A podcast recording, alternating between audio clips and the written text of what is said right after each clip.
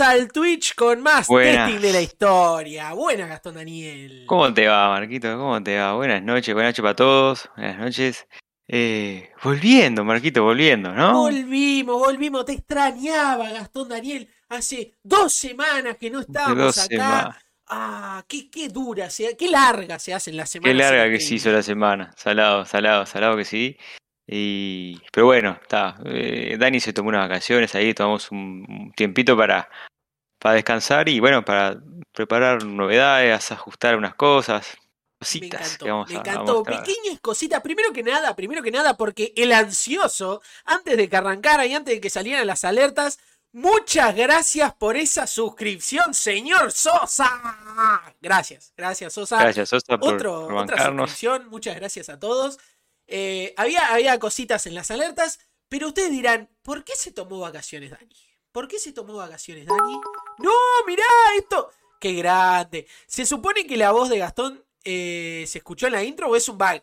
Se, supone que se escucha. Se supone que sí, se supone que sí. Capaz que es un poquito bajo en el, en el videoclip, sí. Es la gracia, es la gracia, que esté ahí de fondo, es la gracia. ¡No! Regaló una suscripción, apareció un regalo ahí grande, Sosa. El Sosa cobró aguinaldo. cobró aguinaldo Sosa y nos está haciendo comer. Hoy comemos, hoy comemos. Qué bien, gracias Sosa Por, bancar. Muchas gracias también a. Qué bien que se ve el sticker, lo estoy en el celular, pero qué bien que se ve el sticker de Dani eh, en el chat. en el chat, me encanta. Me encanta. Así que el Lobo Loco hoy es otro nuevo tester. Así que tenemos dos testers nuevos para arrancar así de pique. Así que muchas, ah, muchas gracias, Sosita. Gracias, Kip, que también nos mandó, nos mandó beats, nos mandó cheers. Eh, Nestornado, buenas Nestornado, muchas gracias por Nestornado, pero estamos, estamos, estamos, estamos esto y hola Maxi D, buenas también, buenas a Caro, que también todos los que saludaron, muchas gracias a todos. Arco, todo el mundo, todo el mundo. Todo el mundo. Qué bien, Arrancamos allá arriba, arrancamos allá arriba y vamos a arrancar, vamos a arrancar mostrando novedades. Vamos a mostrarnos, eh, mostrando novedades que estas novedades, nosotros, como siempre, les preguntamos a ustedes, todo surge de preguntarles a ustedes cositas, y les preguntamos en las redes sociales eh, qué cosas les gustaría que mejoraran visualmente al, al streaming. Y eh, ¿qué? ¡Se suscribió! ¡Otra suscripción! ¡Ah, ¡Estamos locos! ¡Están todos locos! Están todos locos, muchas gracias. Ya que estamos, dice que están todos locos. Muchas gracias, muchas gracias. Muchas gracias, la verdad. Excelente. Excelente, excelente. Muchísimas gracias. De vuelta, de vuelta. Esto es gracias a ustedes, así que les agradecemos que se suscriban, que quiere decir que el contenido que estamos haciendo les gusta, les copa y tienen ganas de apoyarlo. Así que muchísimas gracias a todos. Eh, a todos por estar, no hace falta suscribirse. Claramente esto no hace falta suscribirse, todos son bienvenidos y muchas gracias por mirar, por mirar un ratito. Por mirar, por compartir una hora con nosotros acá viéndonos hablar de lo que nos gusta hacer, así que Así que bien. Pero continuando, continuando con las mejoras, le preguntamos, por ejemplo, a, eh, la gente qué, qué, les gustaba o qué, qué, mejoras visuales podíamos agregar. Tenemos más engateras, pero agregamos unas que, por ejemplo, salió mucho en los stickers, que es que dijeron.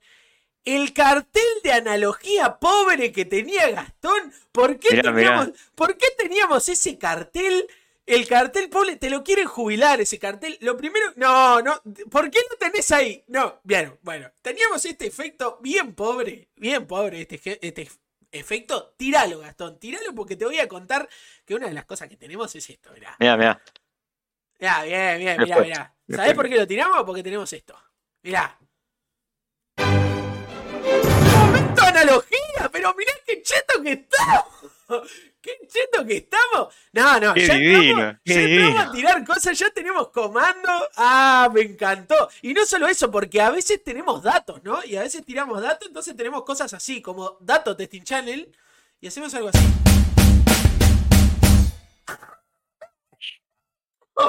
me vuelvo loco porque seguimos tirando cosas.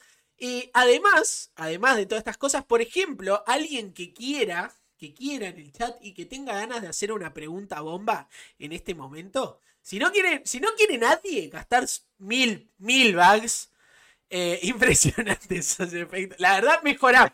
Mejoramos del papel a. Del papel a eso estamos, ya está. Ya estamos despegados. Pero a ver, por ejemplo, alguien quiere hacer una pregunta bomba que está ahí abajo con Bugs.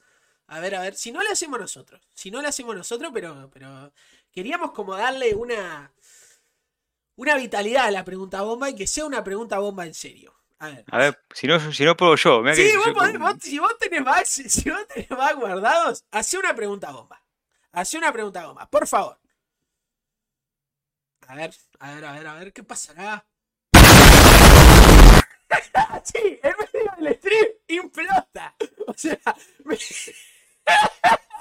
¡Ah! ¡Los quiero! Ay, me encanta. Me devuelven los puntos. ¡Qué grande Gastón!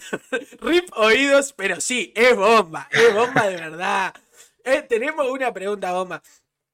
No, no, sí, te vamos a devolver los puntos, o sea. En algún momento te voy a devolver los puntos. Vos después me vas a explicar cómo es y yo te voy a devolver los puntos.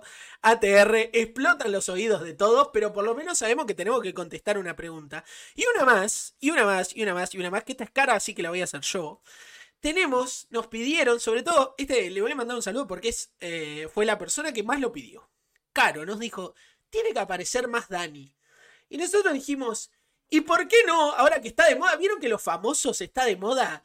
Eh, como cobrar por saludos. Bueno, ahora Dani te saluda y lee en pantalla lo que vos digas con la nueva recompensa del canal que se llama Saludito y la voy a usar ahora. Le voy a poner Hola Gastón, por ejemplo. Así, y le voy a mandar.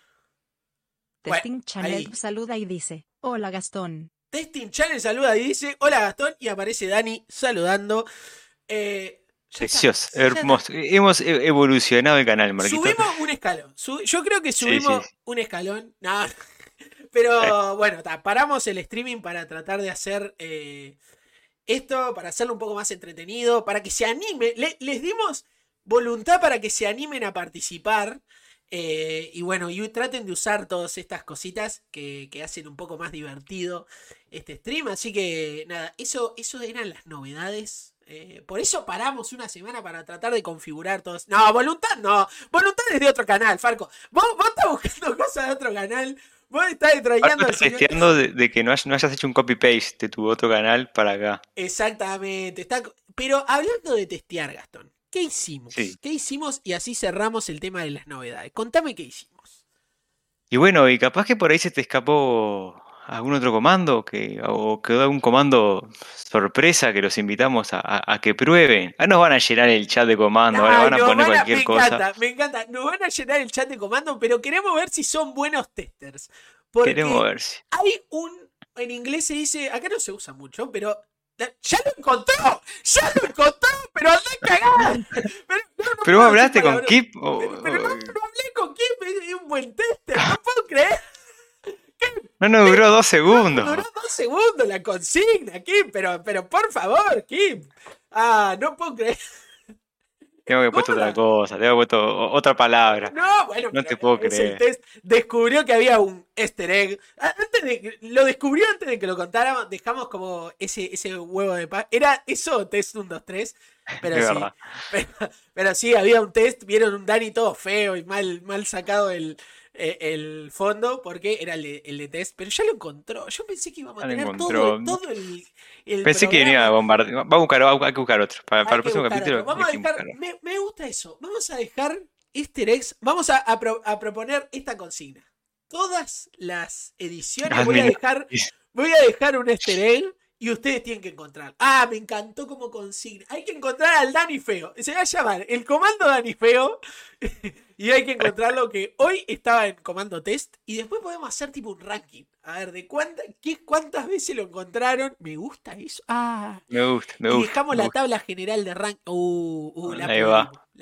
Me encanta, me encantó. Vamos, vamos a trabajar por eso en los siguientes capítulos. En los siguientes capítulos queda prometido. Pero bueno, se terminaron. Ahora sí, ahora sí. Se terminaron las novedades visuales. Ya no queremos hablar más del canal. Úsenlas. Úsenlas. Úsenlas. Están para eso y gasten sus puntos, gasten los bugs que, que va, a ser mucho, mucho más rápido la, la, velocidad que van a recolectar bugs de lo que van a gastar. Así que anímense a, a eso.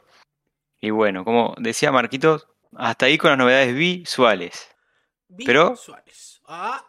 Pero otra cosa, Marquitos, que ha estado ahí en la vuelta, que hemos intentado publicar en las redes. Yo los tengo acá para, para mostrarlos. Mira, mira, mira, mira. Acerca, acerca. ¿Qué más estuvo haciendo Dani? ¡Ah! Me muero.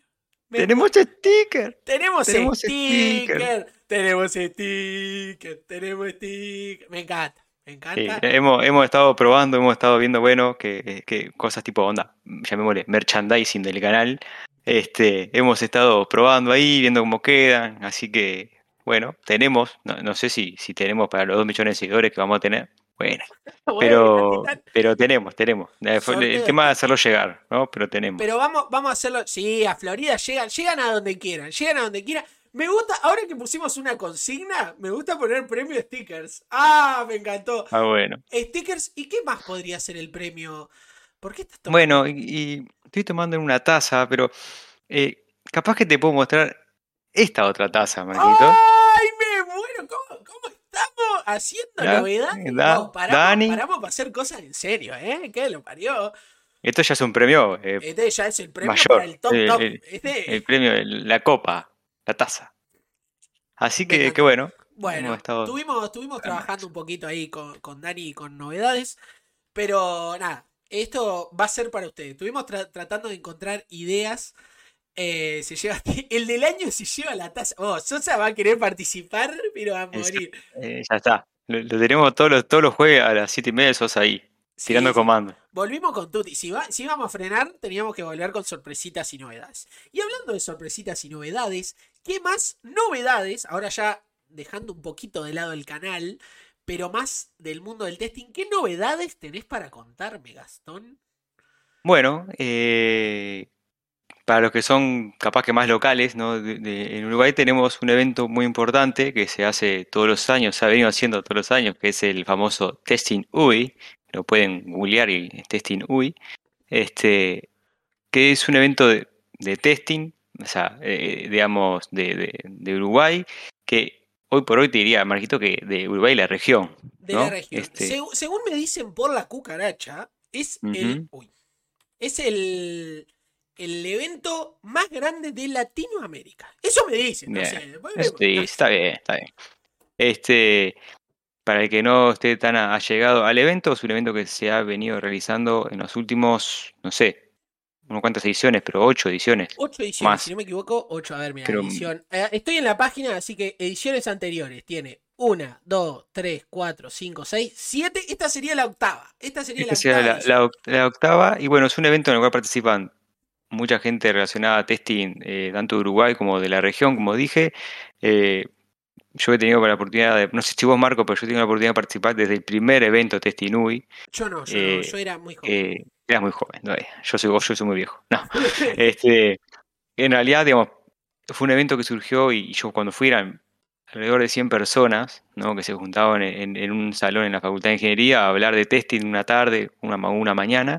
Y eh, el último evento que se hizo presencial, digamos, fue en la Torre de Antel, dos días de, charlas y talleres, no sé, más de 600, 700, 800 personas pasaron por ahí y muchas más la vieron por, por internet. Entonces, nada, este, se vienen ciclos de, charlas del Testinui. Este año no va a haber un, evento. como tal, no, no va a haber un, evento así, sino que este, la organización del Testinui decidió hacer ciclos de charlas, de, de meetups y de charlas virtuales. ¿ah? Y la novedad que tenemos es que eh, la, primera de esas, de esas charlas, que va a ser una especie de, de meetup, va a ser una, instancia presencial. Presencial, es una instancia presencial. Vamos a tener el, este año, eh, va a ser un formato que va a durar varios meses, si no me equivoco, donde una charla va a ser presencial, la siguiente va a ser virtual, así ya todos, todos desde la región nos podemos unir, una virtual, una presencial, una virtual, una presencial. Ahí va. La primera, cuando es Gastón Daniel, contame. Y la primera es el 27 de julio ahora en 20 días, ¿ah? a las 6, a las 6.30. A, a las 18.30. A las 6.30 de la tarde. Hora uruguaya. ¿ah?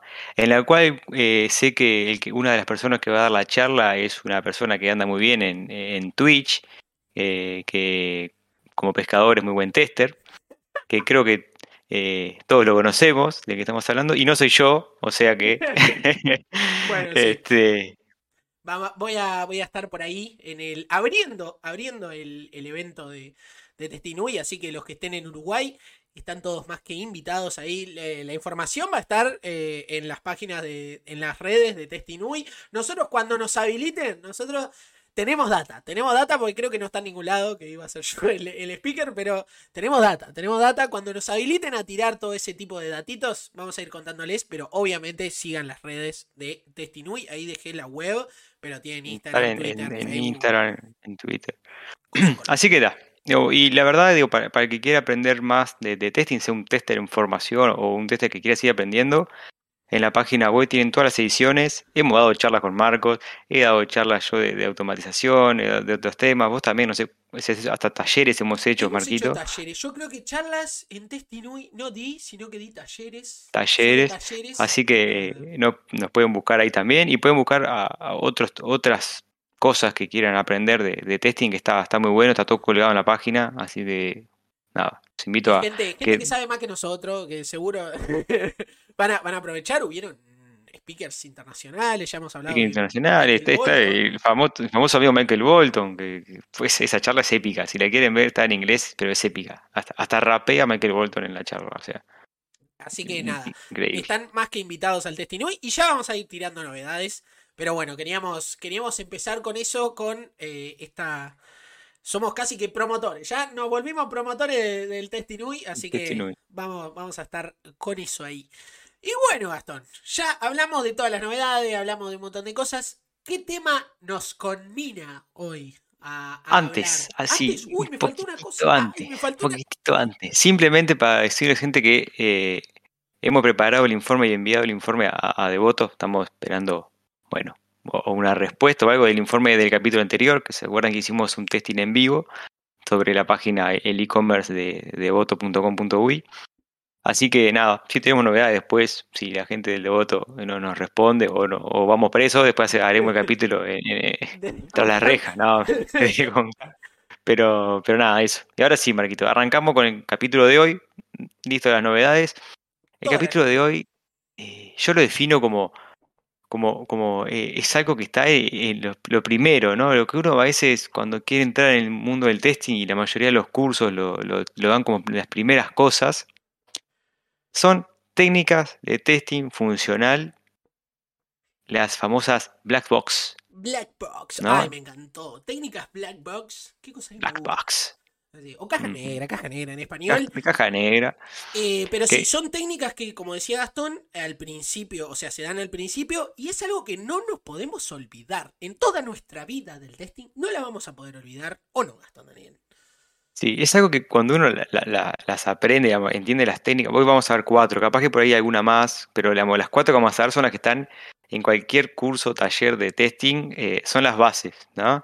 Y, cuando uno las aprende, eh, lo usa hasta, hasta en el día a día, ¿no? No sé si, no sé si te ha pasado, Marquito, pero estás en el supermercado con temas de precio y te comienzas a ver, allá, y, si está, no, basta, estoy en el supermercado. Estoy en el super, este no, puedo, testear más, tengo que dejar de testear un poco. Bueno, Exacto. está la anécdota esa de, que gracias a, una cosita, al tema de valores límite, nos llevamos un chocolate un día, pero esa queda para otro día. esa queda para, para, me gusta, me gusta.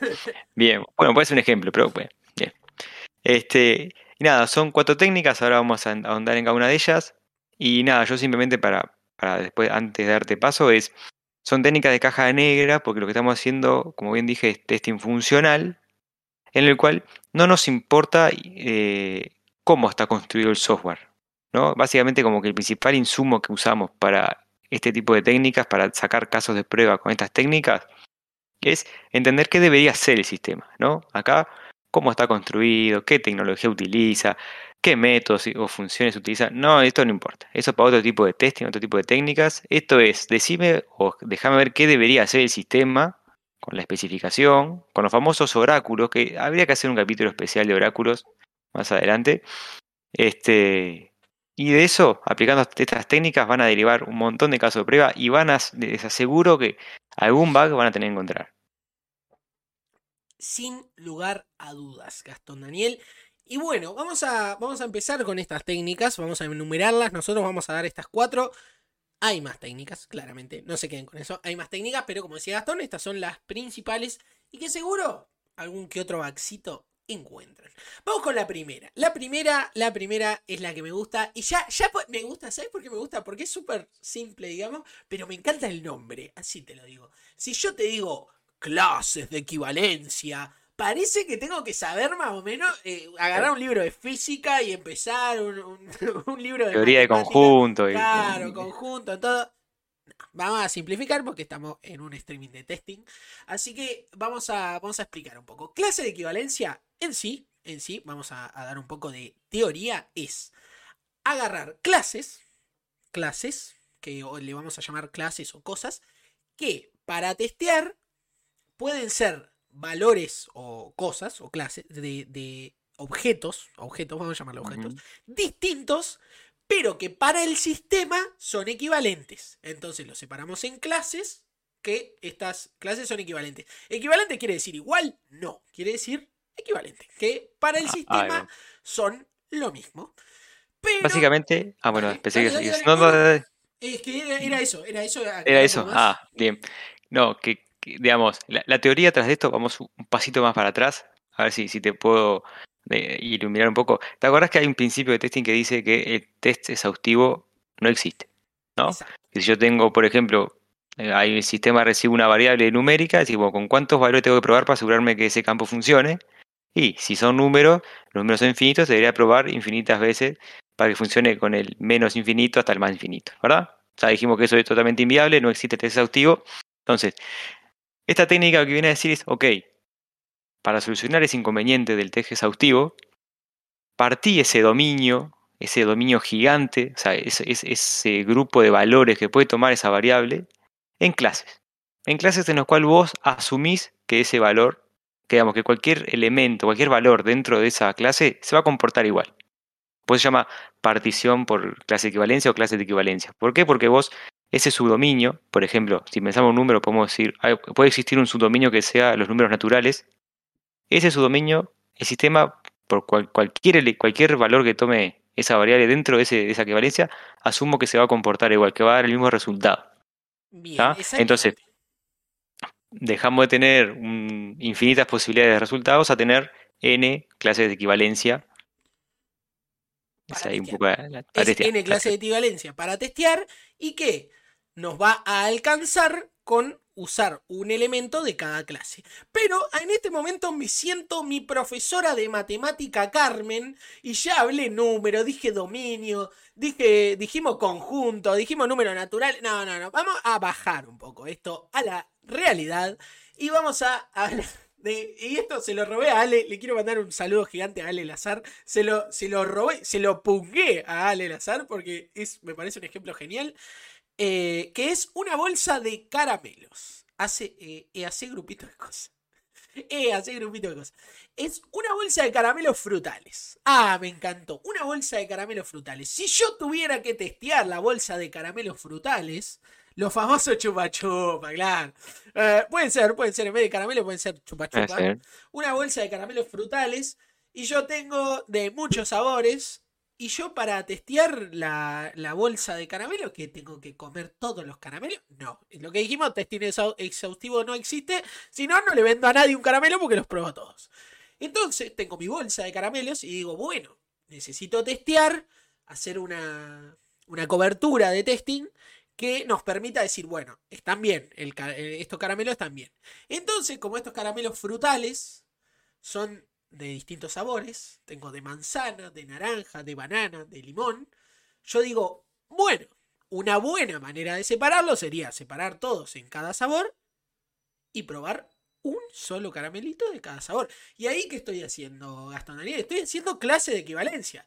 Porque no hace falta probar todos los de frutilla. No, agarro, los, los meto en esta bolsa, en esta clase que es de frutilla, y agarro uno. Agarro uno y ahí miro si está rico, si tiene gusta frutilla, un montón de cosas. Entonces, eso sería en sí clase de equivalencia. Ahora vamos a seguir metiéndonos un poco más en esto. Pero hasta ahora se entendió, ¿no, Gastón Daniel? Creo que. Sí, sí. Eh, bueno, que, yo, lo entiendo porque ya lo, conozco hace años, pero si la audiencia no lo entendió, si ustedes no lo entendieron, eh, tírenos por el chat. Pero sí, es básicamente eso, como decías vos, ¿no? Vos querés asegurarte, por ejemplo, que los caramelos tengan el, mismo sabor, que estén bien, etcétera, que estén comestibles, los querés testear. Ok, particionaste ese universo de, muchos caramelos en tres o cuatro clases, cada una correspondiente, correspondiendo al sabor. Esto, así como vos lo planteaste, lo podemos llevar al mundo de la tecnología, al mundo de los sistemas, eh, y te tiro un ejemplo súper, súper eh, sencillo para entender partición de equivalencia. Imagínate que vos estás testeando eh, el, sistema de una impresora, el sistema que vos desde la computadora le das control P o le das imprimir, y el sistema dice, bueno, ¿cuántas copias querés de este documento? Y vos no sabés cómo está hecho, no te importa cómo está codificado ese manejador de impresión. Vos lo que sabés es que vos le mandás la cantidad de copias y solo admite hasta 99. O sea, solo puede imprimir de, un, tirón 99 impresiones. O 99 hojas de lo mismo, digamos. 99 copias, ¿no? Entonces, la variable, en realidad, digamos, acá ya entra un poco el procedimiento para entender fracción de equivalencia, ¿no? ¿Qué tenemos? Bueno, una variable que en este caso sería la cantidad de copias que yo puedo hacer, ¿no? Imagínate que vos querés probar ese software. Ok, ¿qué universo tengo yo de, posibles valores de esa variable? Y mira, es un número, es cantidad de copias, ¿no? números, bien. Entonces, ¿cómo puedo particionar mi universo de, todos los números para poder tener distintos casos prueba que me aseguren que imprime bien? ¿no? De que si le mando 5 va a imprimir 5 y no va a imprimir 50. Que si le mando 1 no me va a gastar todo el, cartucho de tinta. Entonces, ¿qué hacemos? Identificamos la variable, la variable cantidad. Ok, es un número. Por negocio, por la letra, digamos, sin ver código, puesto testing de caja negra, me dice, mira, imprime hasta 99. Obviamente que impresiones negativas ya no vamos a tener. Acá ya empieza un poco el juego del testing. ¿Cómo particiono esto? Bueno, puedo imprimir de 1 a 99, ¿verdad? Bien. Y haciendo operación de equivalencia puedes decir, bueno, si imprimo 1 o cualquier número entre 1 y 99 debería comportarse igual. Entonces ahí tengo mi primer partición de equivalencia. Que es tu y ahí puedo elegir, de equivalencia válida. Válida, ahí va. Aún no fui a eso, pero tienes razón. Esa es válida. ¿Por qué es válida? Porque por cualquier eh, valor que tome de entre 1 y 99, debería imprimir y debería imprimir la misma cantidad que le mandé, ¿no? Por ejemplo, elijo el número 26. ¿Qué debería ser? Resultado esperado de la prueba, imprimir 26 páginas de lo mismo. ¿No? Check. Si imprime, está bien, y si no, hay un error. Lo que dijiste vos de particiones inválidas es decir, bueno, ¿qué, valores me representan una partición que debería ser algo, o debería dar un error, o debería controlarse, o no debería ser algo el sistema? Por ejemplo, intentar mandarle menos 10 copias. ¿verdad? Si le mando menos 10 copias, entiendo que el sistema debería decirme por lo menos decir error, ingreso un número válido, ¿verdad? O ingreso un número positivo. A su vez, como también te dije, la, la, aparición de equivalencia inválida negativa, te puedo decir, ok, si por letra por, me dice que solo imprima hasta 99, ¿qué le puedo mandar? 150 hojas. ¿ah? A ver qué ah. me hace la impresión, qué me hace la impresora, ¿no? Entonces ahí en vez de tener el universo infinito de números, tengo tres casos de prueba y ahí ya pasé de un testing exhaustivo imposible o inviable a un testing con, la misma probabilidad de resultados, digamos, con, la misma, eh, el mismo valor en tres casos de prueba. Un valor válido de 1 a 99, un valor inválido negativo y un valor, y un valor inválido mayor a 99, a ver qué ocurre. ¿no? Exactamente, Gastón. Yo me quedo anonadado. Así, una masterclass eh, empírica de lo que son clases de equivalencia. Y ahí lo que podemos hacer es ponernos un poco más finos, nada más. O sea, estas serían las clases de equivalencia un poco más. Eh, y si pones cero, opa, opa, ga, ga, Sosa. Sosa. es un adelantado. Hoy Sosa está como. como... Hoy Sosa está picante. Sí. Cabe aclarar que el señor Sosa no es tester. Quiero, quiero que sepan que Sosa no es tester, para que quede claro, que no está haciendo spoiler. Pero, pero ya vamos al cero, ya vamos. Ahora vamos a ir al cero, vamos a ir al cero, pero dentro de estos clases de equivalencia no hay que quedarse con lo macro. O sea, podemos ir más al fondo y pensar, bueno, excelente. Pero estos negativos, ¿no los podría partir en dos? Para, te voy a, voy a tratar de seguir tu ejemplo. Voy a tratar seguir tu ejemplo. Porque un, un, error conocido podría ser que vos le pones menos 10 y la mostri de la impresora te imprime 10. ¿Cómo? ¡Pah! Así, imprimió 10. Vos le pusiste menos 10 y la impresora fue, imprimió 10 copias. Y vos decís, ¡uh! ¡Qué cagada! Pero entonces, pero entonces, ¿qué podemos hacer ahí? Dividir las clases de equivalencia en menos 1 a menos 99, porque son, serían números negativos válidos, que en realidad está mal, pero nosotros deberíamos dividir eso Y después de menos 100 hasta menos infinito, porque ahí nos vamos a dar cuenta si el error es de que la impresora está sacando el número negativo o si es que está, está, totalmente descontrolada. Entonces ahí que falta un if. Ahí, un if gigante. Entonces ahí tengo dos, dos clases de equivalencia negativas dentro de la misma, del mismo rango de números, digamos. Y ahí los pude dividir en dos y me puse más fino. Hice más casos de prueba. ¿Me explico por dónde va? Daniel. Incluso acá esto entra eh, a combinarse con la experiencia del tester, ¿no? Por ejemplo, yo te dije que un valor numérico, ¿no?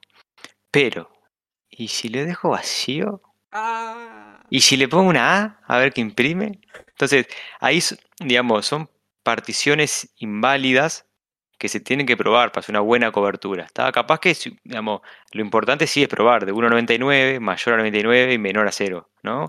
Pero, ojo, porque ahí tenemos otro subconjunto de los posibles valores que puede tomar esa variable, porque en realidad ese campo es una variable. Entonces, si no está controlado que sea solo numérico, que no sea alfanumérico, etcétera, y yo voy, le pongo, quiero imprimir A copias y pluf, se cuelga el sistema, se quema la impresora. Entonces, este, también son cosas que podemos llegar a, abarcar, ¿no? O sea, este, está bueno el análisis, es una cosa que, que, que se, trabaja mucho, no solo pensar en los, en los casos correctos, en las particiones válidas, ¿no? Sino también pensar en las particiones inválidas, por ahí está muy bueno. Me gusta lo que dice Caro y me gusta lo que dice Tex Maxi D. Me gusta que vayan así, pero vieron, números con coma tendríamos infinitos para probar, pero decimos, bueno, probemos números con coma 1. Ahí tenemos otra clase de equivalencia. ¿Sabes lo que me pasó una vez probando un campo numérico? Y esto es genial que si vos ponías letras, funcionaba distinto si las letras estaban dentro de las letras de los valores hexadecimales que si eran letras que no estaban fuera, porque era un campo numérico que vos le escribías A y el tipo entendía que vos le estabas mandando el número hexadecimal A. Hexadecimal. Entonces se cueteaba para buena y ahí es eso, es tipo encontrar símbolos, por ejemplo, símbolos eh, creo que este, este no me pasó a mí, pero lo leí. Que había un símbolo que si vos ponías el símbolo, por ejemplo, arroba, te tomaba el valor numérico del ASCII del arroba. O sea, el, para los que no sepan, el valor, el arroba, en realidad para la computadora es un valor numérico, que se llama ASCII. Entonces, vos escribías el arroba y te imprimía tipo el 64. O sea, era genial, era genial. Y ahí hay que empezar a jugar mucho con todos estos valores porque no podemos probar todos los símbolos, no podemos probar todos los números. Ahí vamos a tener un montón de clasecitas que imagínense si haciendo todas estas clases de equivalencia, ¿cuántos casos de prueba vamos enumerando? Y vamos como 7, 8, ¿no? Vamos, una, clase, una clase válida y muchas clases inválidas, ¿no? Eh, negativo, mayor a 99, número con coma eh, porque estamos de acuerdo que una, hoja y media no vamos a imprimir. poder imprimir. Ah, eh, caracteres especiales, letras, dejarlo vacío. Dejarlo, vacío. ¿No? Quiero imprimir, copias y ahí la máquina queda nula variable y revienta todo. No. Este, y esto es muy bueno, eh, digamos, pensando también que, que, esto no solamente se aplica a, una variable numérica eh, para un campo específico, sino que se combinan estas cosas. Y imagínense un formulario, ustedes están completando un formulario web que tiene tres o cuatro campos. Cuando estén testeando, tienen que hacer combinaciones de cada uno de estos valores, ¿no? Por ejemplo, si el campo es requerido o no requerido, qué tipo de, de valor recibe ese campo, si, si es hexadecimal o es solo número. Con las fechas, las fechas me fascina eh, la cantidad de errores que podemos encontrar con las fechas. Porque las fechas tenemos futuras, fechas pasadas. Por ejemplo, el típico, fecha de nacimiento y le pongo 8 de julio del 22. ¿Qué naciste mañana? ¿Me entendés? Entonces, y no se controlan y ahí pasan errores, ¿viste? Y, bueno, el registro se creó el 7 de julio, pero la persona puso que nació el, el, el año que viene, en 2023, entonces el sistema sacó mal el cálculo de, la fecha y hizo tal cosa. Entonces, está bueno cuando hacemos esto. Yo este, ahora lo, hago mucho en la mente, ¿no? Esto no es que usamos técnica de testing eh, funcional y, hacemos caso de prueba. Podemos hacer esto en la cabeza y hacer testing exploratorio con esto, ¿no? Esto está muy bueno. Este, y, nada, y se encuentran esas combinaciones y está, muy interesante. Está, muy buena esta técnica. Parece sumamente básica, pero una buena partición de equivalencia, un buen análisis por partición de equivalencia hecho, eh, tienen, me diría que un gran porcentaje de la cobertura de test asegurada. Exactamente. Y ahí, y ahí dentro de 31 de febrero, en la fecha 31 de febrero. en la fecha podés encontrar cualquier cosa. Y ni te digo si hay restricción de edad. Ah, las cosas que podés encontrar en una página que tenga restricción de edad, tipo, tenés que ser mayor de 15 años para ver esto. Ay, ay, a la hora del registro, si mañana, si tiene que ser mayor, menor, no importa. Bien, ahí hay un montón de clases para analizar y para ver. Pero hasta ahora, hasta ahora hablamos de clases. Pero dentro de esas clases, Gastón Daniel, podemos pasar, yo creo que ya estamos capacitados para pasar a la siguiente técnica. ¿Qué puede pasar dentro de esas mismas clases? Porque, a ver, estamos, asumiendo que estos caramelos, volviendo a los caramelos, que el caramelo de. Todos los caramelos de, eh, de frutilla van a tener gusto a frutilla. Pero, ¿quién te dice que un caramelito de frutilla no se no cambiaron cambiaron desde frutilla a naranja la máquina en el momento que cambiaron de frutilla a naranja Mirá, cómo te seguí esta analogía para que tengas el nombre. Pone, pone analogía. Ah, me encantó. Mirá, mirá, analogía. Analogía. Momento analogía, muchachos. Me encantó. Me encantó. Primer momento analogía oficial. Y es que en esta máquina de hacer caramelos, nosotros primero hicimos todos los caramelos de frutilla y en la clase de equivalencia probamos el, eh, el caramelo de frutilla del medio, cualquier caramelo de frutilla, nosotros lo probamos y dijimos, ah, qué rico, tiene gusto frutilla. Pero es, una, es, una, es un emprendimiento familiar este, de, la, de la máquina de caramelo, entonces tenemos una sola máquina para hacer caramelo. Entonces terminamos de hacerlo de frutilla y dijimos, bueno, vamos a hacerlo de naranja. Vamos a hacer caramelo de naranja. Entonces fuimos, pusimos los ingredientes en la naranja. Pero cuando le dimos play al primero, trajo el, sabor naranja con los ingredientes y no había limpiado bien el filtro de, del último caramelo de frutilla y tenemos un caramelo que está envuelto como naranja, pero cuando lo comemos tiene gusto a, a hornito pato. mi bebito fiu fiu por otro lado de ese, caramelo y tiene gusto a hornito pato. Y eh, ¿Cómo hacemos para probar eso? Porque ahí la clase de equivalencia me, dio bien, porque yo agarré un caramelito de frutilla de la mitad, comí y daba bien. ¿Qué pasa ahí, Gastón? ¿Qué técnica tenemos que aplicar? Bueno, es una técnica que, se utiliza mucho y eh, incluso a veces se hace hasta, hasta en conjunto. Se llama análisis por valores límite y es básicamente lo que eh, explicaste con tu analogía. Es la, teoría atrás del análisis de valor límite dice que en, los límites entre las particiones es donde se radica la mayor cantidad de, defectos, de errores. ¿Se acuerdan que dijimos que eh, así como eh, e, ese, ese, principio de la agrupación de defectos que aplica a determinados componentes que tienen más probabilidad de tener errores, bueno, aplica eh, igual para las, particiones. En un sistema, por ejemplo, más complejo, lo que dijiste un ejemplo de, de las fechas estaba muy bueno, ¿no? Si yo tengo, por ejemplo, eh, un sistema de ticket para, para eventos y yo sé que el ticket de, de, digamos, de un menor hasta los 12 años es gratis, de 13 a 18 vale la mitad de precio y 18 para arriba vale el 100% del valor, ahí tengo tres clases válidas, ¿no? De 0 a algo, de 0 hasta 12, de 13 a 15 y de, 15, perdón, de 13 a 18 y 18 en adelante. Entonces, la teoría de esto dice que, bueno, donde se juntan las dos particiones, ya sea válida con válida o, inválida con, válida, no importa, en, el corte de las particiones es donde radican la mayor cantidad de errores. Entonces, esta técnica se complementa mucho con comparación de equivalencia porque uno saca las, las clases de equivalencia, saca las pruebas iniciales para cada una de esas equivalencias y luego analiza los valores límite y agrega, complementa este, con estos valores. Por ejemplo, vamos a volver al, eh, al ejemplo de la impresora, que ya, ya lo adelantó. Este, no, Sosa fue el que adelantó. Sosa, Sosita, Lo del cero, sí. Que dijo, bueno, ¿qué pasa si le mando cero? ¿No? Cero está en el límite entre un número positivo para imprimir y los negativos. Entonces, el cero es un buen valor límite para poder mandar. ¿Qué hace el impresor si le mando imprimir cero? ¿No? Y esto funciona para cualquier tipo de variables o contexto. Por ejemplo, las fechas de vuelta. Si yo te digo, eh, una fecha, no sé qué, y solo se puede ingresar una fecha hasta el 31 de, no sé, de, diciembre, ¿no? Ok, pero el 31 inclusive o no inclusive. Si le pongo 30 de diciembre, se comporta de una manera que es distinta que si le pongo 31. Si le pongo primero. Entonces, en ese corte es donde eh, radica la mayor cantidad de, problemas. Y se los digo con un ejemplo mucho más bajado a programación. El desarrollador se olvida de poner un mayor igual y le pone un mayor y ahí ya encontré un error. Lo que dice Maxi, exactamente lo que dice Maxi ahí en el, en el chat. Ahí va, exactamente. Estamos alineados. El, desarrollador va, se olvidó, usa siempre mayor igual. Y este era mayor y el desarrollador dijo, ah, mayor igual, copió y pegó. Mayor igual, pum.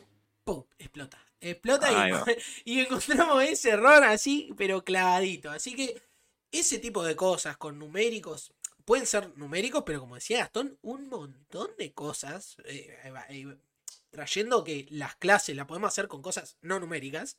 Ahí vamos a encontrar, pero un, pero montón de cosas. Y, mira, mira, Gastón Daniel, y te pongo más difícil. Pasémoslo a videojuegos. Así, tipo.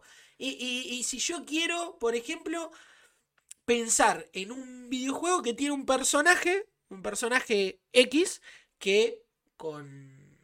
Con que tiene un valor A y, una, y un poder B. Un personaje con poder A y B hace. es counter. o cómo, cómo sería counter en español.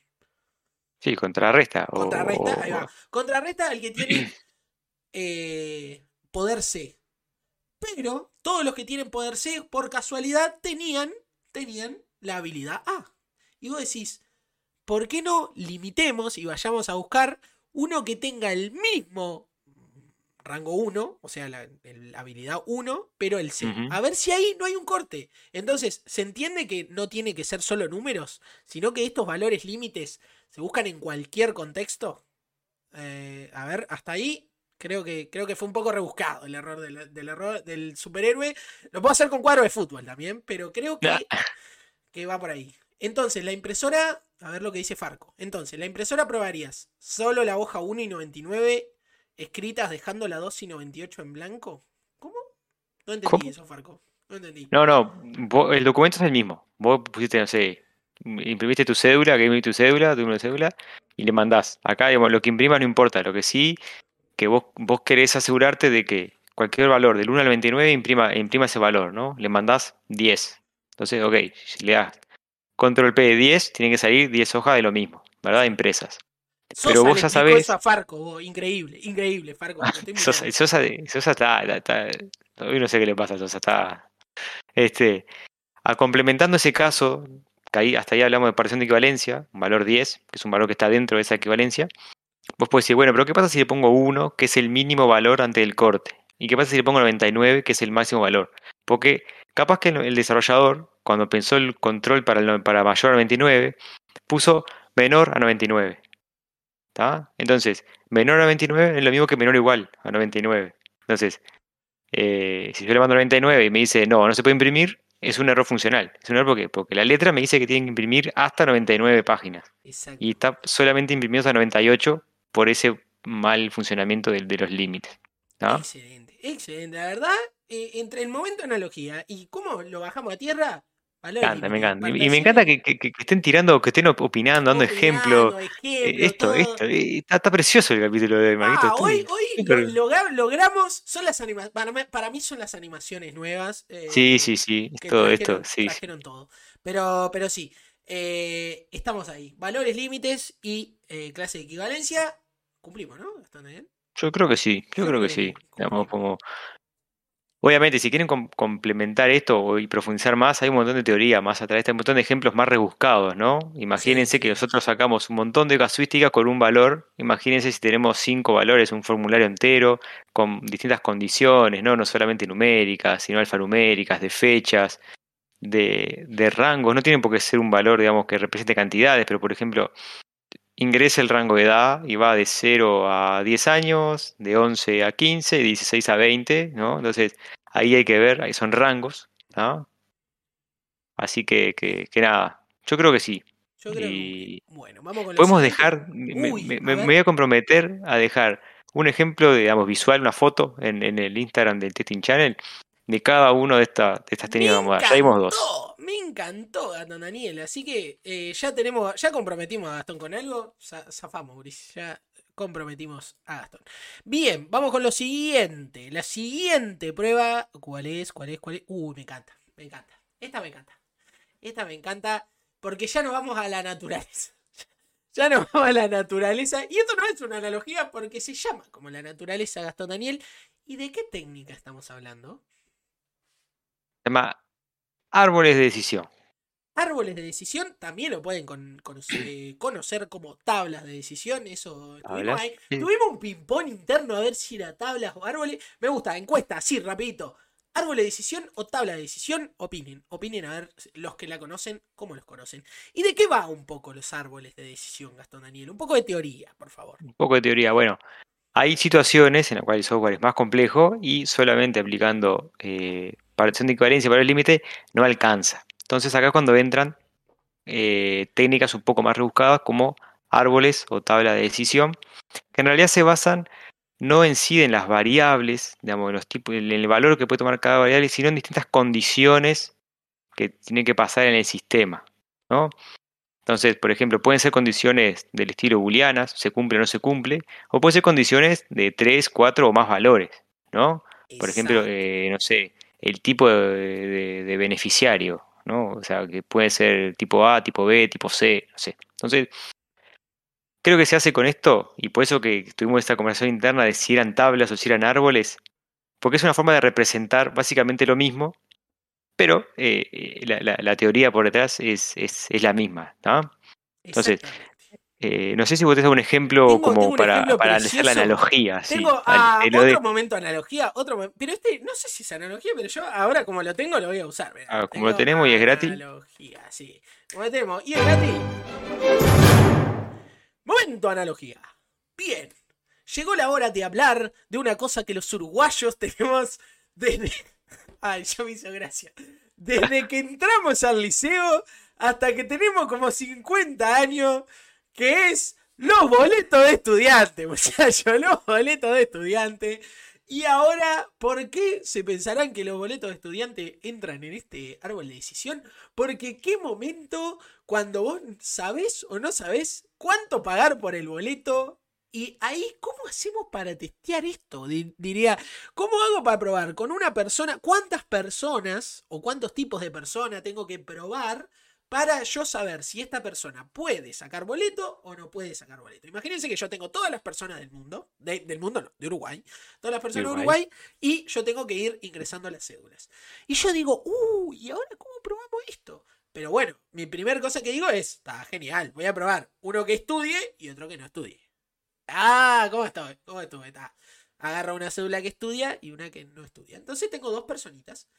Pero ahora se me complica el camino porque dentro de las personas que estudian, a algunas le tocan boletos, a otras le tocan otro tipo de boleto y a unas no pagan. Entonces digo, bien, genial, vamos a estudiar. Vamos a, imaginemos como si fuera un, árbol, un árbol con ramas. Un árbol con ramas. Entonces fuimos por el tronco y dijimos, la primera rama era, ¿soy estudiante o no soy estudiante? Ah, punto. Ahora, dentro de los estudiantes, puedo decir, ¿a dónde voy? ¿Al liceo o a la universidad? Uy, se me complicó. Bueno, al liceo ya ese tiene boletos gratis. Entonces ya tengo varias ramas que terminan en, una, en una variable final y esta rama va a seguir. Entonces tengo, voy, los no estudiantes no tienen boletos. Estudiantes, pero del liceo, boletos gratis. Llego a la rama de la universidad y digo, uy, pero acá es por edad. Los que tienen entre 18 y 21 años pagan un 50% de, de boleto. Entonces, uy, me dice otra ramita. Y que bien. Pero los que tienen entre 21 y 26 pagan un 30% menos. Y los que tienen de 26 hasta que... No sé si hay un tope, pero vamos a imaginar que hay un tope, porque me gusta eso. Hay un tope que es hasta 40, ponele. Pagan solo un 10% de descuento. Pero si sos estudiante, sos estudiante de la universidad, pero tenés más de 40 años, volvés a que no te tocan boletos. Y ahí te armaste todo una casuística de casos de prueba que dice bien, ok, entonces tengo que agarrar. Después voy a hacer clases de equivalencia, mezclando las clases de equivalencia, voy a agarrar todas las cédulas de todo y voy a decir, bien, tengo todos estos casitos para probar, me hago clases de equivalencia, valores límites, si tengo 41, si tengo 39, bien. Pero para definir estos casos tuve que hacer toda esta lógica. ¿Me expliqué, Gastón Daniel? Mm, explicaste? Eh, tengo el ejemplo del árbol. Me encanta el papel, me encanta el papel. Pero déjame, déjame que, diga algo más ahí que una cosa que dijiste muy interesante, que estas técnicas eh, se utilizan en conjunto, ¿no? Como decías vos, vos comparación de equivalencia para el límite, capaz que probaste el campo del número de cédula, que no te admita, que admita documentos válidos, que admita solo números, que no admita letras, etc. Pero después, lo que queda por fuera de esto son las estas condiciones que hablaste vos, ¿no? Y yo me anoté, digamos, que la persona estudie o no estudie. Si estudia, ¿en dónde? En la facultad, en la universidad o en el liceo. Y si estudia en la universidad o en el liceo, ¿qué edad tiene? Si tiene en el rango A, rango B o rango C. ¿no? Y después, cada una de esas ramas te da resultados distintos. Entonces, digamos, tanto por tablas o por, o por árboles de decisión, vos lo que sacás es algo así, ¿no? Una especie de... de eh, lo, hice, lo hice muy rápido y feo, perdón mi letra, pero vos sacás ramas, ¿no? Sacás como eh, posibles caminos dentro de esto y desde el punto inicial, ¿no? Desde que ingresas la cédula ¿no? hasta que llegas al final, cada hoja es un resultado distinto o puede ser un resultado distinto, ¿no? Exactamente. ¿Qué, es importante a la hora de hacer un árbol? Yo lo hice, nosotros estamos bastante. Eh, también subir un ejemplo de tabla, ¿sí? Dice Sí, claro, claro. Subir un ejemplo. Una cosa importantísima que me parece, ¿qué te parece, Gastón? Eh, aclarar, que capaz que yo, por, por, estar acostumbrado a hacer árboles de, Lo ponemos a laburar, Gastón, me gusta. Por estar acostumbrado a hacer árboles, yo en mi cabeza analicé y dije, ta, ¿cuál es la, la variable más fuerte? si es estudiante o no es estudiante. Esa es totalmente fuerte y es binaria. Pero a la hora de hacer árboles, eso nos puede jugar una mala pasada, no darnos cuenta cuál es la eh, cuál es la, la variable fuerte, o la condición fuerte. Y ahí nos puede quedar un árbol, Gastón. Ponele que arrancamos con la edad. Ponele que arrancamos con la edad y me, me gusta. Puedo hacerlo a ver si me sale rapidito con la edad. Entonces vos hiciste solo los rangos de edad. Eh, y esto, esto está genial porque. Ah, qué grande, Carlito. Pongo los rangos de edad A, B y C porque no me acuerdo la fecha exacta. A, B, C y D. Porque era. A ver. Era unos rangos y el otro era mayor a 40. A, B, A, B, C y D, ¿no? Que son distintos rangos. Y después ponerle que en vez arranco con las condiciones de atrás y adelante. Que vos, pusiste si estudia o no, en dónde y la edad. Yo voy a arrancar edad, en dónde estudia y si es estudiante o no. ¿no? Eh, eh, universidad, Anda haciendo malabares mientras escribo ah, esto porque voy a demorar. Hago malabares, hago malabares. Síganos en Instagram. ¿Puedo cantar el bebito Fifiu? No, no, no. Ay, ¿cómo, ¿cómo, extraño, un poco, un poco extraño el, el, hablar de cosas que pasan en la semana? Tendríamos que hacer una sección de, de, de, testing, así, tipo, testing de cosas que pasan en la semana y, contar. Eh, que estamos. Eh, para los que no saben, voy a poner en contexto. El presidente de Perú mandó unos mensajes con la amante Ah, y, todo internet se enteró y le hicieron una canción y es genial y está sonando por todo internet. No, sí, también, también eso, Farco. Eh, los comandos, pero si todo internet está hablando de aguante el bebito fiu fiu, me dice Carolina. bueno, no, terminé porque me quedé sin el sin, sin hoja, pero mira. Sin hoja, pero. el, tu ejemplo era así. Solo, te voy a poner la cámara solo, así te tenemos ahí, ATR. Bien. Ahí está solo. Ahí estoy solo. Bien. Te voy a mostrar así. Espera que termine el efecto de cortina. Ahí va. Tu ejemplo era este. Sí. Acá arranca acá. ¿Estudia o no estudia? Después, ¿dónde estudia? Universidad o liceo. Y en base a ese, los rangos de edad. Cuatro. Ahora, si yo arranco por la fecha, fíjate que, cómo queda.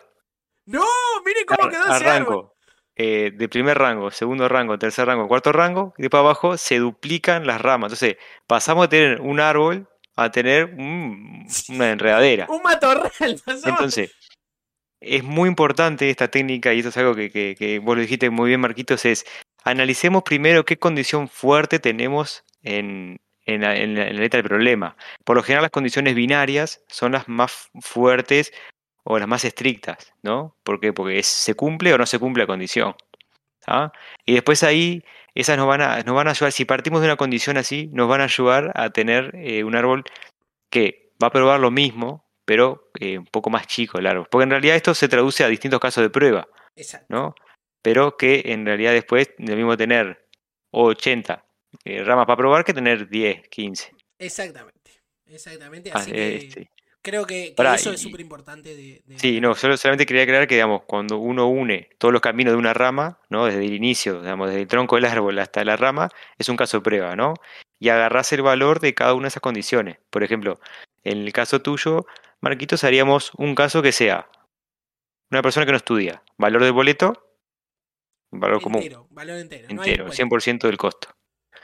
Ahora, una persona que estudia, estudia así, eh, en la universidad y es entre tal, tal y tal rango, tiene eh, el precio del boleto bonificado para ese rango de edad. Exacto. Entonces, ahí van este, viendo en cada una de esas ramas un distinto caso de prueba. ¿no? Y de vuelta, complementar esto con análisis por parción de equivalencia, para, bueno, si le pongo una cédula con letras, ¿qué pasa? ¿No? Si le dejo una cédula inválida, ¿no? O sea, uso 55551, no sé qué pasa, si es válida o no. Entonces, ahí se complementan las técnicas. Bien, y además las clases de equivalencia dentro de nuestros casos. Porque si, como les decía, tengo todas las cédulas de nuestro país, ¿voy a probar todas las cédulas de todos los estudiantes? No, agarramos una de cada caso y ahí vamos, tipo, uno Mm. Y estudiante. asumimos, ahí va, asumimos la- que bajo la misma condición, el software se va a comportar con, este, con las mismas características, ¿no? Ah, me encanta cómo unimos todo, la verdad hicimos todo. un- Dios, precioso. Esto es un, curso de testing acá en vivo. Ah, lo parió. Bueno, cerramos entonces árboles, árboles barra tablas. Hasta ahora solo opinó Maxi y que él le dice tablas. Yo no entiendo por qué lo conocía como, árboles. Hasta Lo que ahora. pasa es que eh, el que a él le suene por ahí la lógica, esto se mapea muy bien con tablas eh, de verdad. Ah, claro. las que tenían sí, sí, sí, no, no, no, todo true, true, false. Entonces, eh, se mapea muy bien así. Pero este árbol que acabamos de hacer lo podemos pasar a una tabla de decisión y van a sacar la misma cantidad de casos. Exactamente. Exactamente. Y una cosa antes que pases a, a la última técnica, cuando ustedes tienen mucha cantidad de condiciones, mucha cantidad de, de combinaciones de estas condiciones, el árbol les puede quedar extremadamente grande. Te puede quedar un monte indígena, más o menos. Claro, le pega un monte nativo de, de prueba. Entonces lo que se, se estila, también se utiliza, es recortar el bosque, recortar el árbol de aquellas condiciones que sabemos que no se pueden presentar. Eh, sabemos, por ejemplo, que, eh, por ejemplo, en el, en el caso tuyo, si vos hicieras, eh, acá, vos en, en tu ejemplo ya recortaste el árbol, porque vos en realidad, si vos, vos podrías hacer, bueno, la persona no estudia, y si no estudia, estudian, o no estudia en la facultad o no estudia en el liceo. Ahí no, ya lo Ah, cortaste, porque, porque no estudia. Entonces, esa condición de no te cortó todo el árbol que le seguía de las demás condiciones. Exactamente, exactamente. O, o a veces eh, distintas condiciones, por ejemplo, podían apuntar a lo mismo. Entonces ahí hay unas técnicas, una manera que no, no da para explicarlas acá, que vos podrías, si estas dos variables, por más que varíe una, pivotee una más, el resultado es el mismo, ok, cortemos, no hagamos dos, hagamos un solo caso de prueba, pero eso ya es meterse adentro, ya eso, no sé, vayan, vayan a estudiar. Eso es profundizar la técnica, pero hay, hay buenos ejemplos. Igual le dejamos, dejamos un ejemplo de una tabla de decisión de un árbol de la misma, de la misma situación para que vean la- las diferencias. ¿Se viene Matriz Cruz? No, no, no. ¿Cómo Matriz Cruz, Maxi? No, ¿Qué se viene? Contame qué se viene, Gastón, porque esta gente, esta gente se piensa que, No, no, que vamos a estar que- cuatro horas acá. Cuatro horas acá explicando. No, Maxi, no. La, la matriz de, de creación, lectura, actualizaciones eh, es, es- da para hacer otro Un capítulo. capítulo entero ¿no? de eso. De- de- de- sí. No, lo que traemos ahora, la, la última eh, técnica que es muy básica, se llama, eh, yo lo conozco como transición de estados o máquinas de estados, ¿verdad, Marquito? Ese. Se viene máquina de estado. Mirá cómo la agarró. Ah, mirá mirá. Carolina. Están todos Están picantes. todos, están todos al encanta. piste hoy ahí, están todos. eh, Se ve que es un jueves, tipo, están todos muy atentos. Me encanta, me encanta. Me encanta. Bien. ¿Y qué es una máquina de estados, Gastón? Bueno, bien, yo, este, cuando tengo que explicar esto, siempre explico así. Imaginemos el contexto de que en el sistema se maneja algún tipo de activo, ¿no? Por ejemplo, eh, un e-commerce, el estado de un producto, ¿no? El, eh, el activo sería el, carrito o, o- o la compra en sí.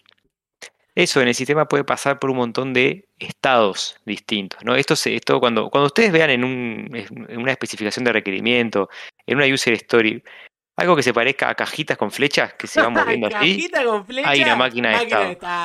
Entonces, la, la, técnica que hace es, ok, vos para asegurarte como, como hacer una buena cobertura de test, vos tenés que analizar todos los estados posibles que pueden pasar, eh, que puede pasar ese, ese activo. Digo activo porque puede ser el estado de, una compra, el estado de un trámite, el estado, por ejemplo, de un alta. ¿no? Ahora que estamos hablando, digamos, de, de, de si yo hago un alta, ¿no? hago la creación de un registro y ese registro requiere una aprobación. Capaz que pasa, el registro se crea en estado sí, y, creado, pero pasa a un estado pendiente de, aprobación. Y luego que se aprueba pasa a un estado aprobado y luego después ahí pasa, no sé, enviado. ¿no? Entonces todo eso se traduce a una máquina de estado y ahí pueden pasar cosas muy interesantes porque la, teoría de una máquina de estado es que de, de, pique, de, para pasar de un estado A a un estado B, tiene que haber una acción. Una que puede ser una acción. No se puede saltar. Ahí va. Tiene, puede ser una acción humana o puede ser una acción eh, automática de, un sistema. ¿no? Y la teoría dice que por el cambio de estado, de por, como consecuencia de ese pasaje de A a B, hay una, un resultado, acción y resultado, o consecuencia a veces. Entonces, bajado a un ejemplo de software, yo tengo un registro, por ejemplo, hice una compra en un e-commerce, ¿no? Entonces, el estado inicial de mi compra sería eh, en creación. Creada, creado o en creación. Ahí agrego todos los productos al carrito, tengo y le doy confirmar compra, ¿no? Confirmar. Ahí la acción fue mi, mi acción de crear. Este, ahora después leo. Cuando yo hago la acción de crear o de confirmar la compra, mi compra pasa de estado iniciada a estado confirmada. Y ahí se disparan internamente un montón de consecuencias. Por ejemplo, se pueden crear nuevos registros en las bases, se puede llamar a ya el sistema, no sé, de, por ejemplo, de una pasarela de pagos para poder empezar a gestionar el tema del pago. Entonces, siempre de un estado A a un estado B hay una acción que dispara ese cambio y hay una consecuencia en base a eso, ¿no? Exacto. Ahora déjame saludar que se utilizan diagramas, sí, se, utilizan diagramas todo el tiempo que ayudan a entender y es eso que decíamos de las cajitas con flechitas. Pero déjame saludar a la bestia, a la bestia de la seguridad que se une a nosotros y lo voy a saludar. Eh, lástima, lástima el cuadro del que es, pero no importa, después hablamos. ¿Cómo le va, señor Joaquín? Muchas gracias. Sirve pila para tener claro los estados válidos y las transacciones a probar. Me encanta. Gracias, Joaco, por ese aporte. Y sí, y bienvenido al Testing Channel. Mm. Pero sí, exactamente. Y como decía Gastón, estas consecuencias muchas veces eh, son acciones que podemos hacer. Que, que podemos hacer con este mismo activo, como le dijo Gastón, o este mismo objeto. Porque no, yo no puedo pasar a, pagar si todavía no la confirmé la compra. ¿Se entiende? Entonces ahí hay un montón de pruebas que tenemos que hacer en base a esos estados. No, no, no, debería poder eh, pedirle que lo envíen si todavía no la pagué. se, entiende cómo, cómo esta máquina de estado funciona? O sea, dependiendo del estado, ¿qué acción tengo que hacer para que me habilite otras cosas o para que me habilite estas consecuencias de sistema? Exacto, exacto. Por ejemplo, eh, ahí el ejemplo que decía Carolina del, cajero eh, es, muy sencillo, ¿no? Uno va a sacar plata a un cajero automático, tiene tres intentos hasta que la tarjeta se le bloquee, ¿no? Tres intentos fallidos del PIN. Entonces, pensando en ese, en ese escenario, introduzco la tarjeta en el cajero, ingreso el PIN incorrectamente, eh, el estado de ese activo que sería, digamos, mi, sesión con el cajero, está en un estado que sea primer intento fallido, ¿no? Ahí agarro la segunda vez, eh, ingreso mal el PIN y eh, me dice error y el estado pasa a segundo intento fallido, ¿no? Lo ingreso una tercera vez mal, de vuelta, error, tercer intento fallido. ¿Qué pasa después? Bueno, si yo ejecuto la acción de volver a ingresar mal el PIN, va a un estado, digamos, de tarjeta bloqueada, ¿no? Pero si, eh, ya sea en el primer, en el segundo o en el tercer intento, yo pongo el PIN correcto, voy a otro estado que sería eh, como que sesión correcta, ¿no? sesión, activa, Entonces, ahí lo que decía Marco está muy bueno porque la máquina de estado, la, que vamos a leer o vamos a intentar, capaz que no la tenemos física, o sea, no, tenemos el, diagrama, pero podemos armar nosotros. Este, nos va a dar las flechitas, nos va a dar los caminos correctos, pero nunca está de más probar los caminos imposibles, ¿no? O sea, yo quiero forzar un camino, bueno, de, de no sé, volviendo a, lo, que, decía vos, Marquito, si yo tengo la compra en estado iniciada, ¿ya puedo pasarla a enviada? No, porque me salté la parte de confirmación, la parte del pago, la parte del envío, ¿no? Entonces, probamos caminos felices o probamos, probamos caminos válidos, pero también caminos inválidos para ver qué se puede hacer con el software, ¿verdad? Exactamente, y por eso es súper importante esta técnica, entender nosotros los estados, aplicarlos, pensar en qué estado debo ir, no debo, no debo venir, qué estado puede estar la compra, y ahí nosotros vamos a sacar pruebas, o sea, puedo saltear un paso, puedo pasar de un estado a otro eh, sin haber pasado por, por otro, eh, eso, eso, todo eso nos lo va a dar nuestra máquina. Porque nuestra máquina, nosotros lo que vamos a escribir son las cosas válidas, por ejemplo. Entonces ahí, después que tenemos la máquina, decimos, bien, esta es mi máquina de estados. ¿Cómo puedo romper esta máquina que nos encanta a los testers? Y ahí le entramos a dar para que tenga.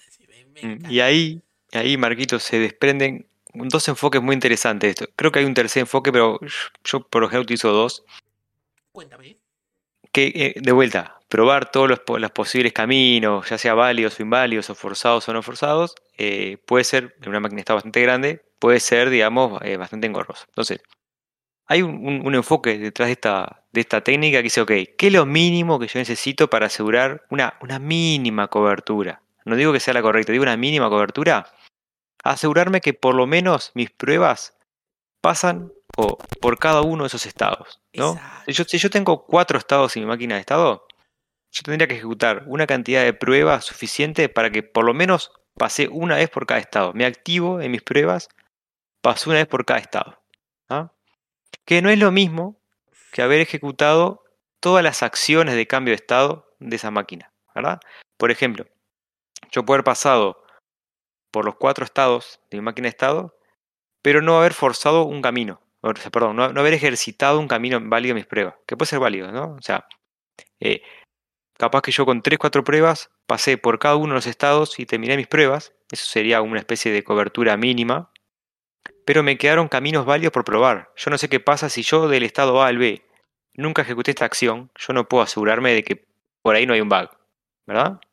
Entonces, hay otro enfoque que se llama el enfoque por aristas o por caminos, que es, ok, yo con mis pruebas necesito asegurarme que al menos pasé una vez por cada camino. Una vez por cada flechita o por cada acción que dispara una consecuencia, ¿no?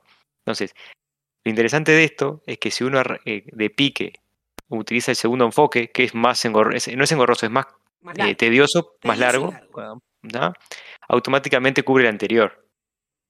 Porque si yo me aseguro que pasé por todas las acciones de, de mi máquina de estado, automáticamente aseguré que pasé por todos los estados, pero no viceversa voy urgente a repasar el teórico, me dice, me dice Maxi. Está perfecto, está perfecto. Nosotros Les, tiramos, les tiramos la piedra inicial y ustedes ven qué hacen. Pero forzar caminos inválidos para ver cómo se comporta el sistema también me encanta. Me encanta, me encanta, me encanta eh, lo que dice Juaco, que eso sobre todo a nivel de, de, seguridad puede hacernos un agujero. a nivel de seguridad, sí. Hay, hay una técnica que, de, que esto es relacionado a romper con la lógica del negocio. Es que, por ejemplo, uno tiene el estado uno tiene una venta en estado confirmada y por ahí haciendo alguna, alguna este, tramoya con los, con los enlaces y haciendo alguna cosa así, digamos, con, con, las URL, dice, ok, voy a pegarle directamente al servicio que me, que me confirma el envío, ¿no? Entonces, capaz que nunca, se, nunca eh, se ejecutó la compra, pero como yo le, le mandé al servicio del envío un ID válido de una compra, capaz que por ahí por ahí voy, salto y, me llega el paquete de gas. y me llega a casa el paquete. Uy, este, bueno, está, hay que mandarlo, hay que mandarlo, cajita, y te llega a tu casa y te lo O alterar el número de paso, me encanta. Alterar el número de paso es genial. Usted ve en la URL uno que dice step 1 eh, y, saben que el step 4 es el de, el de confirmación del envío. Cambien ese valor, cambien ese parámetro a ver qué pasa. A ver qué pasa. Me encantó, me encantó. Cumplimos, cumplimos con máquina de estado, ¿no, Daniel? Yo creo que sí, yo creo que sí. Es, eh, de vuelta, son todas complementarias estas técnicas. Yo eh, en un sistema real, digamos, en la vida real, van a ver que van a aplicar las cuatro técnicas y más, si siguen investigando de técnicas y más, eh, para los mismos, para el, mismo software, el mismo, las mismas funcionalidades o los mismos requerimientos. Yo eh, estoy totalmente de acuerdo. Y algo que lo va. Una sociedad para delinquir. No, ¿cómo una sociedad para delinquir, Fargo? La, motivación está. Me encanta, me encanta. Bueno, muchachos. Y se nos fue el programa. Se nos fue el programa. Se fue el programa. el capítulo de hoy. Muchas gracias a todos por participar. Me encantó. Hoy, hoy la pasé precioso. Hoy hablamos, discutimos. estuvo, precioso. Eh, nos extrañaron, ¿eh? ¿Cómo nos extrañaron? Que Vamos a irnos más seguido, Gastón Dani. Vamos a dejarlos así tirados una semana a ver si, a ver si hablan un poco. gracias, Max. muchas gracias a todos. Recuerden que eh, todo lo hacemos en beneficio y por la, eh, la recomendación de ustedes. Así que vamos a tratar de ir mejorando todos los días un poquito más para que esto sea divertido para todos. ¿Algo más antes de cerrar, Gastón? No, muchas gracias a todo el capítulo. Me encanta la interacción que tuvimos hoy. Ojalá que se repita así, tirando ideas. Joaquín sabemos que es de la rama de seguridad, o sea, puede tirar sus recomendaciones. Tenemos a Caro ahí en activa, todo, bueno, Farco, eh, Test Maxi que no colaboraron. Sosa, el Sosa está, pero no sé qué le pasa. Este, así que, que, nada, me, me, encanta esto, que, que, interactuemos así, ¿no? Que no solamente estemos nosotros hablando una hora, una hora y media, sino que interactúen, tiren ejemplos. Me encantan los ejemplos de, ustedes. No, no hay nada de adelanto. Adelanto en las redes. Acá no vamos a decir, ah. somos una tumba, somos una tumba. Nos vemos. Nos vemos el jueves que viene a la misma. Ah, sí, adelanto de una cosa. A partir del primero de agosto, que en realidad no sé si es lunes, jueves, después de la semana del primero de agosto, el horario de este streaming va a cambiar, va a cambiar por razones de fuerza mayor. Horarios, horarios que horarios. De, Udelar, horario de Udelar, que eh, vamos a estar media hora más temprano y quizás un poquito antes. Así que nada, yo sé que están acostumbrados a este horario, pero es lo que podemos hacer. Así que nada, recuerden. Es lo que hay. Es lo que hay, valor. Si quieren, eh, si igual no les sirve el horario, como siempre, recordarles antes de irnos que nos tienen en todas las redes sociales y los videos quedan en YouTube y en Spotify, que ya nos van a desbloquear una cosita y vamos a subir los capítulos que faltan eh, a fin de esta semana. Así que, sin más. Los esperamos el jueves que viene a las 19.30 en este Twitch que es de Testers. Para Testers. Muchas gracias. Que pasen lindo.